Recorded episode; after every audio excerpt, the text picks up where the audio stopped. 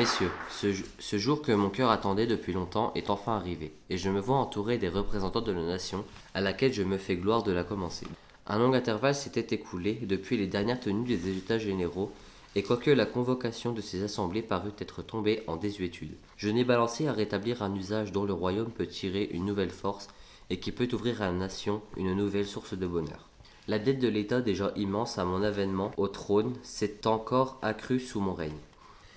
C'est dans, dans cette confiance, messieurs, que je vous ai rassemblés et je vois avec sensibilité qu'elle a été justifiée par les dispositions que les deux premiers ordres ont montré à renoncer à leurs privilèges. L'espérance que j'ai conçue de voir tous les ordres réunis de sentiments concourir avec moi au bien général de l'État ne sera point trompée. J'ai déjà ordonné dans les dépenses des retranchements considérables. Vous me présenterez encore à cet égard des idées que je recevrai avec empressement, mais malgré la ressource que peut offrir l'économie la plus sévère, je crains, messieurs, de ne pas pouvoir soulager tous mes sujets aussi promptement que je le désirerais.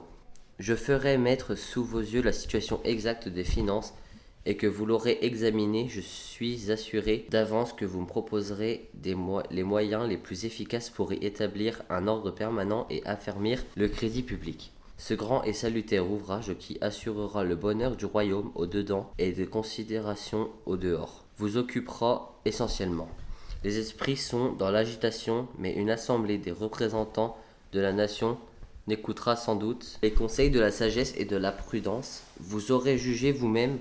messieurs, qu'on s'en est écarté dans plusieurs occasions récentes, mais l'esprit dominant de vos délibérations répondra au véritable sentiment d'une nation dangereuse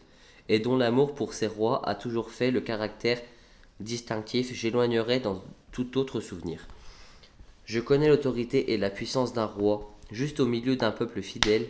et attaché de tout temps aux principes de la monarchie, ils ont fait la gloire de l'État de la France. Je dois en être le soutien, et je le serai constamment. Mais tout ce qu'on peut attendre de plus tendre intérêt, de plus tendre intérêt au bonheur public, tout ce qu'on peut demander à un souverain, le premier ami de ses peuples, vous pouvez l'espérer de mes sentiments, puisse, messieurs, un heureux accord régner dans cette assemblée et cette époque devait à jamais être mémorable. Pour le bonheur et la prospérité du royaume, c'est le souhait de mon cœur, c'est le plus ardent de mes voeux, c'est enfin le prix que j'attends de la droiture de mes intentions et de mon amour pour mes peuples, mon garde des sceaux va vous expliquer plus amplement mes intentions, et j'ai ordonné au directeur général des finances de vous en exposer les temps.